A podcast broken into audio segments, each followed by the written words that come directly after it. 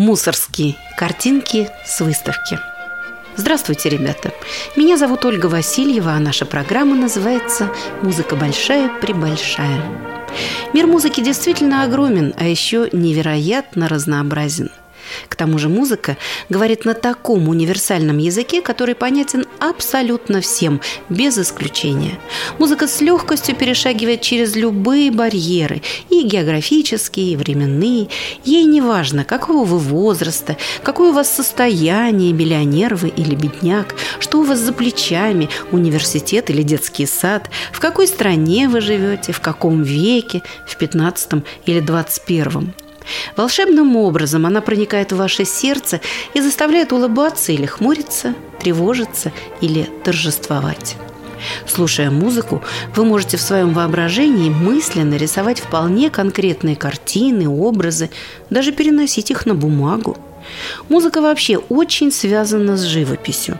Да и не только с живописью. Вот, например, говорят же о каком-нибудь очень красивом здании. Архитектура – это застывшая музыка – Музыкальность можно обнаружить во всем – и в живописи, и в архитектуре, и в поэзии. Но случается и наоборот. Произведение художника может стать импульсом для композитора для создания музыкального произведения – Такое, кстати, бывает нередко. Можно вспомнить хотя бы композитора Ференца Листа, который написал грандиозный фортепианный цикл «Годы странствий». Его второй том состоит из семи пьес, вдохновленных великими произведениями итальянского искусства – живописи, скульптуры, литературы Рафаэля, Микеланджело, Петрарки, Данте. Подобные примеры можно встретить и в русской музыке. В феврале-марте 1874 года в России в Императорской академии художеств по инициативе знаменитого музыкального и художественного критика, историка искусств и видного общественного деятеля Владимира Стасова была проведена выставка в память художника Виктора Гартмана, который очень рано умер, всего в 39 лет – Виктор Александрович Гартман был художником, архитектором и, говоря современным языком, дизайнером. Он вошел в историю искусства XIX века как один из основоположников русского стиля в архитектуре. Его отличали стремление к русской самобытности и богатство воображения. Художник Иван Николаевич Крамской писал о нем – Гартман был человек незаурядный. Когда нужно построить обыкновенные вещи, Гартман плох. Ему нужны постройки сказочные, волшебные замки, ему подавай дворцы, сооружения, для которых нет и не могло быть образцов. Тут он создает изумительные вещи. В 1868 году Гартман вернулся из почти четырехлетнего путешествия по Европе, куда ездил для совершенствования своего мастерства как стипендиат, а тогда это называлось пенсионер Императорской академии художеств. По возвращении в Россию за работу по оформлению Всероссийской мануфактурной выставки в Петербурге в 1870 году он получил звание академика. На выставке 1874 года, которая проходила уже без него, было представлено около 400 его работ, которые возникли за предыдущие 15 лет – это были акварели, рисунки, архитектурные проекты, эскизы театральных декораций и костюмов, художественных изделий. На выставке было много зарисовок, привезенных Гартманом из заграничных путешествий. Это были яркие, интересные и очень талантливые работы. Владимир Стасов так писал о них.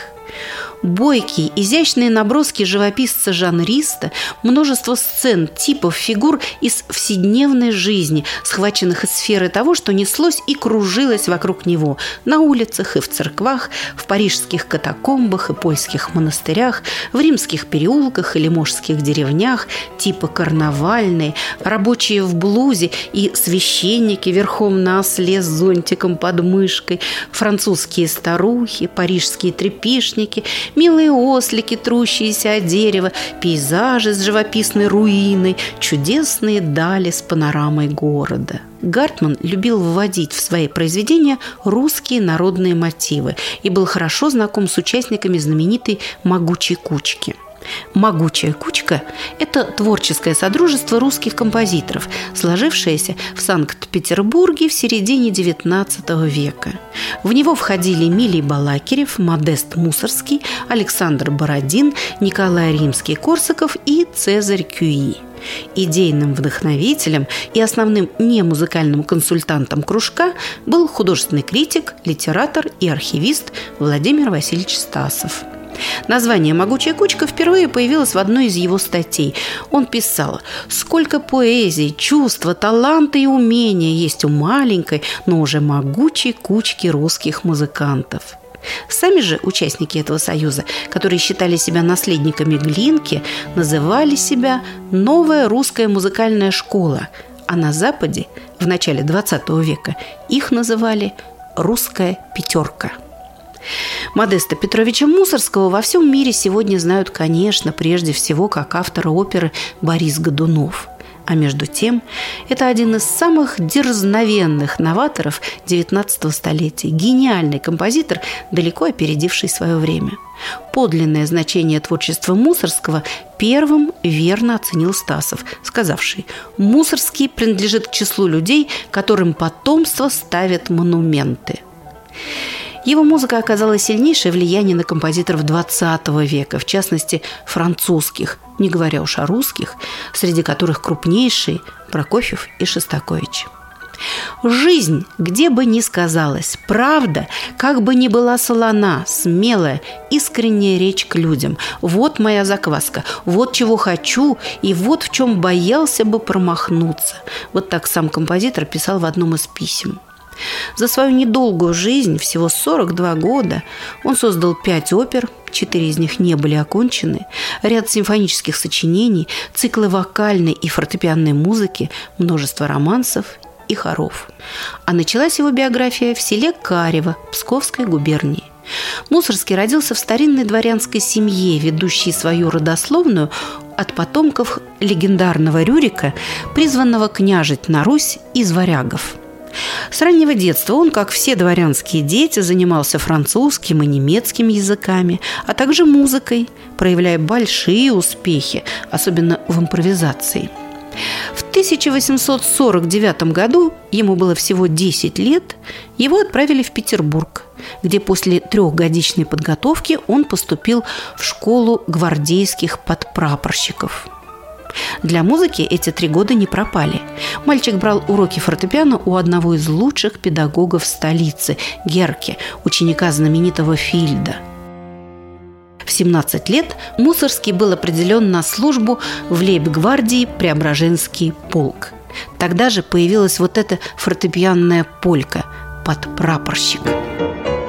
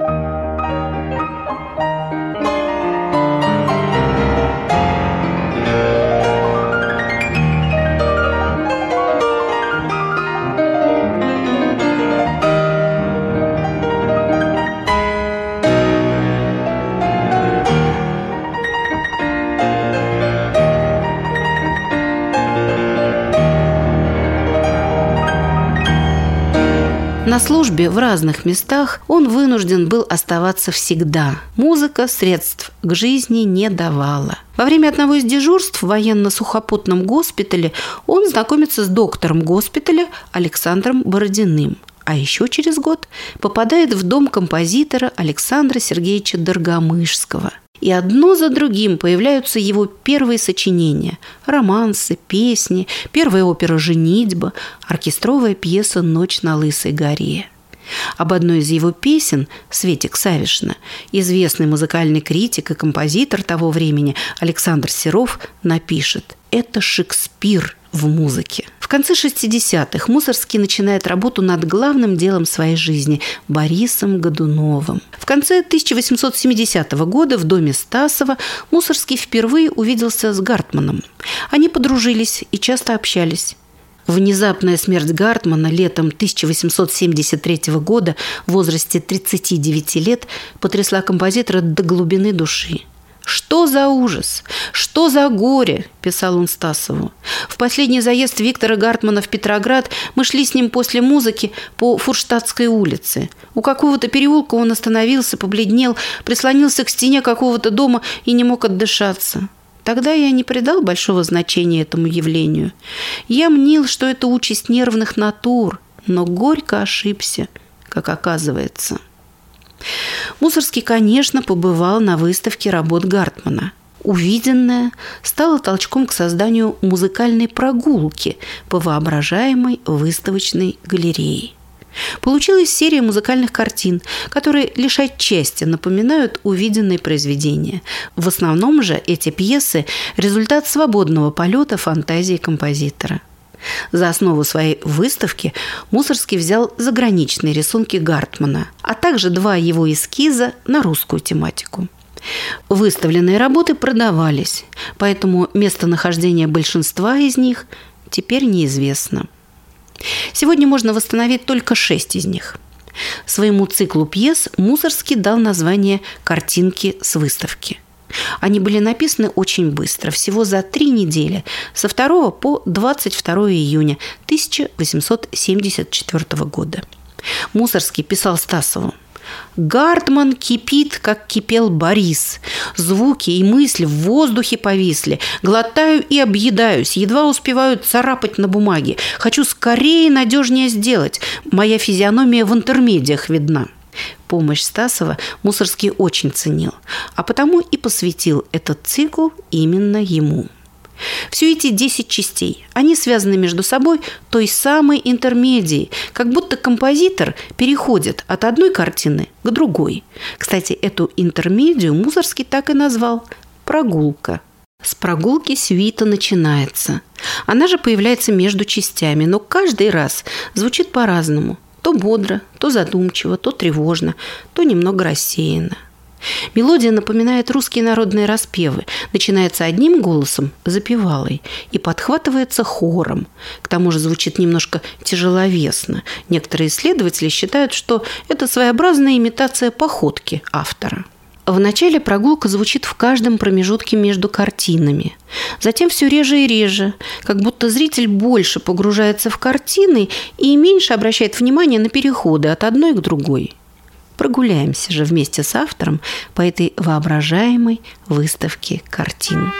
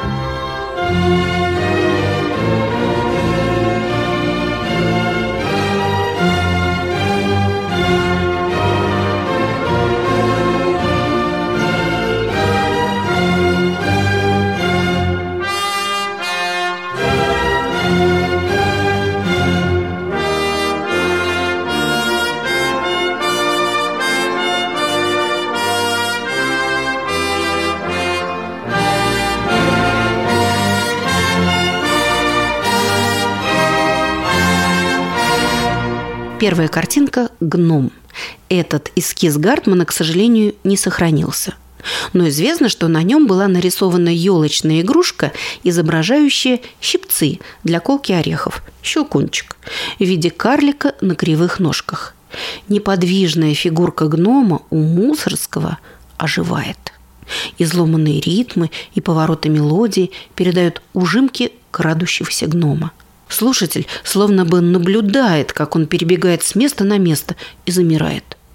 В средней части гном останавливается и начинает размышлять или просто пытается отдохнуть, время от времени будто пугаясь, заподозрив опасность.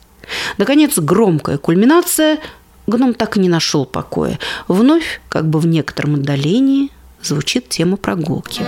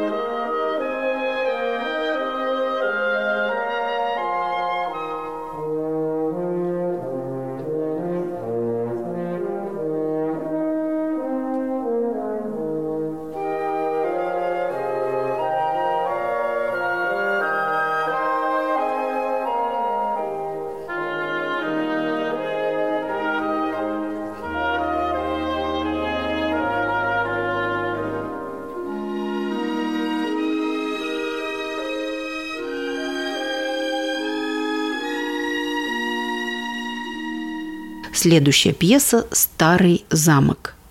По воспоминаниям Стасова, на акварели Гартмана был изображен старинный итальянский замок, на фоне которого был нарисован трубадур с лютней –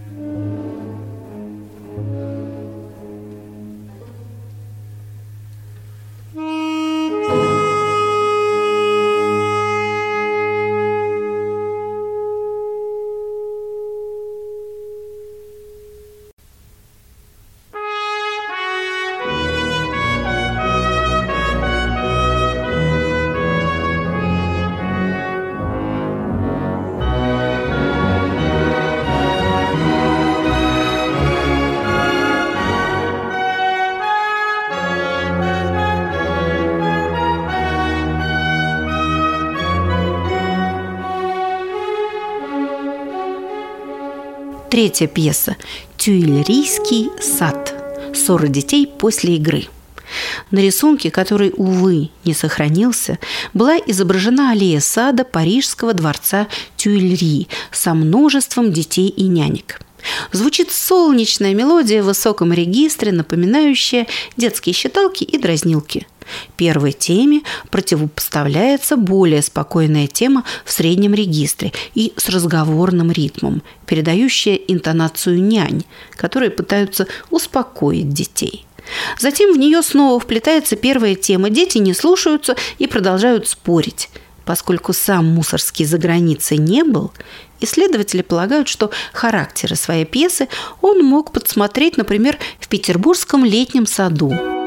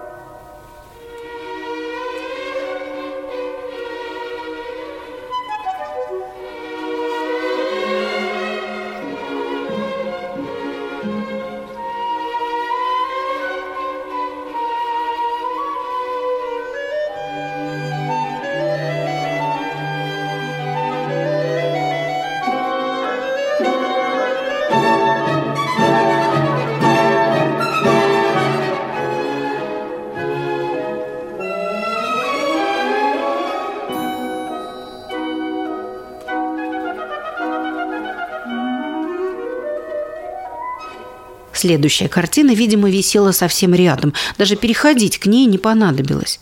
Представьте себе телегу на огромных колесах, запряженную валами. В письме Стасову Мусорский назвал эту пьесу «Сандомирский скот» или «Быдло». На фоне тяжелого, медленного движения повозки звучит невеселый крестьянский напев, напоминающий польские, украинские или русские минорные народные мелодии. Это портрет возницы. Мрачная картина. И валы, и возницы, покорные судьбе, обречены заниматься своей работой до конца своих дней. Безрадостная жизнь. Музыка стихает, телега удаляется. И снова появляется тема прогулки. Она в миноре, настроение автора печальное, даже мрачное –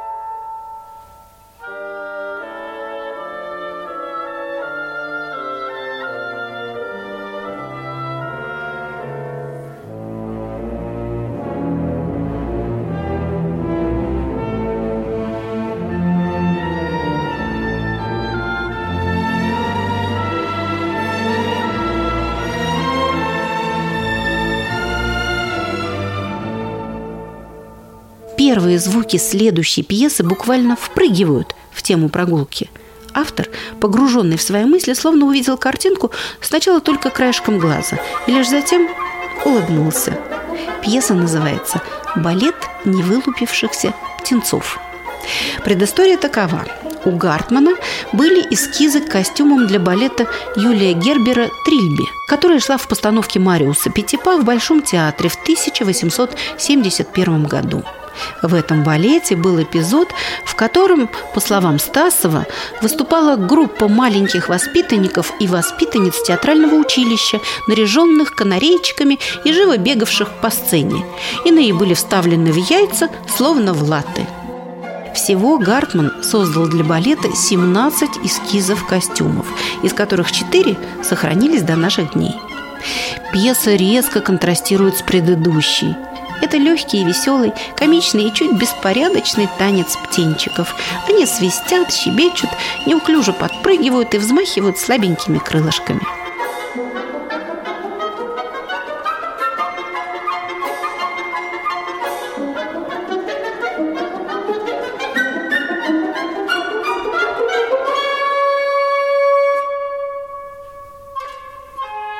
Шестая картинка – Два еврея, богатый и бедный. Гартман подарил Мусорскому два своих рисунка, сделанных в 1868 году в Польше. Стасов вспоминал, что Мусорский сильно восхищался выразительностью этих картинок. Две зарисовки польских евреев композитор объединил в одну пьесу и заставил этих персонажей говорить между собой, раскрывая свои характеры –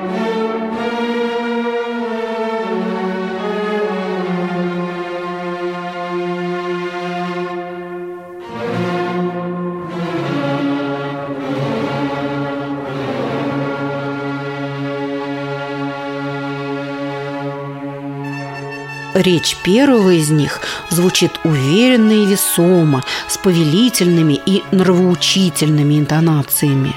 Речь второго, бедного еврея, звучит контрастно первому, на дребезжащих верхних нотах, в его голосе жалобной и просительной интонации. Пьеса заканчивается несколькими громкими нотами в октаву. Очевидно, последнее слово все же сказал «богатый».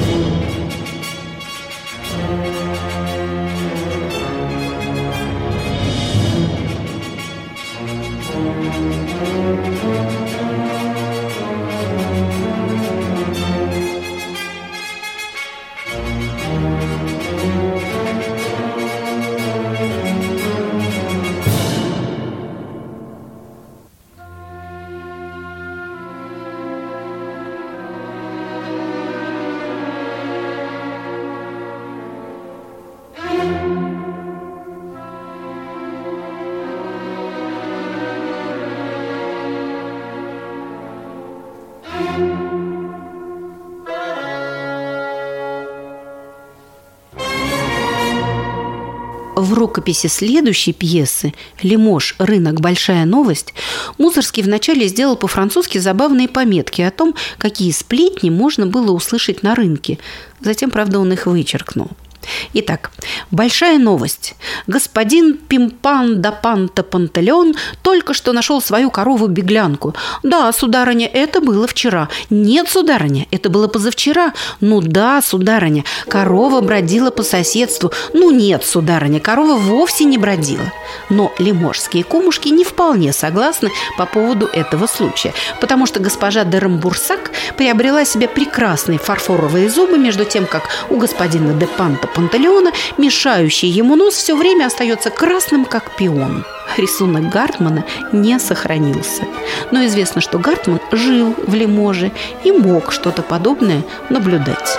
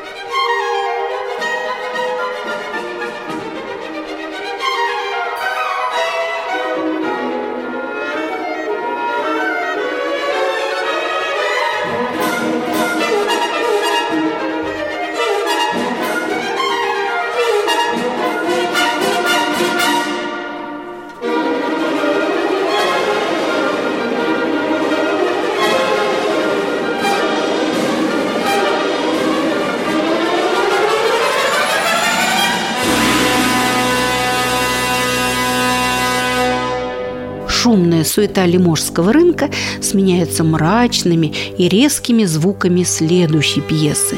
Это «Катакомбы. Римская гробница». На этой картине Гартман изобразил себя, архитектора Василия Кеннеля и проводника с фонарем в руке в римских катакомбах в Париже. В правой части картины были видны слабо освещенные черепа. Среди безжизненных аккордов, то громких, то тихих, как тень прошлого, плывет медленная мелодия. Появляется минорная вариация прогулки –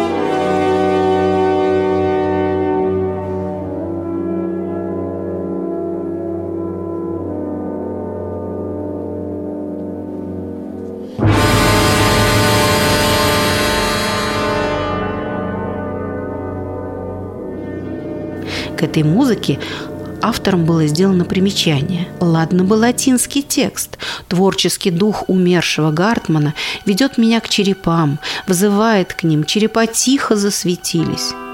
А вот что Стасов писал римскому Корсакову. В этой же части есть несколько строк необыкновенно поэтических. Это музыка на картинку Гартмана «Катакомбы парижские», все состоящие из черепов. У Мусорянина сначала изображено мрачное подземелье длинными тянутыми аккордами.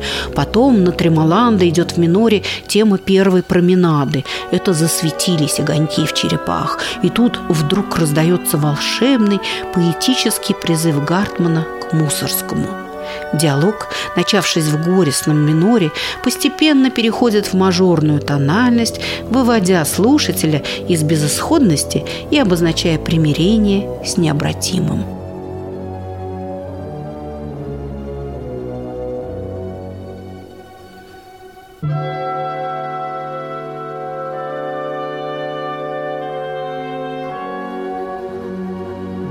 Словно возвращаясь домой вместе с Гартманом, автор завершает цикл двумя пьесами на русские темы. «Избушка на курьих ножках». У Гартмана был эскиз изящных бронзовых часов в виде избушки на курьих ножках. Однако фантазия Мусорского изобразила совершенно другое мощный, волшебный и зловещий образ Бабы-Яги, картину нечистой силы, наполненную бесовскими диссонансами. Музыка рисует стремительный полет Бабы-Яги на помеле, широкие скачки, внезапные остановки, неудержимое движение. Средний эпизод наполнен таинственными шорохами, а затем снова стремительный полет –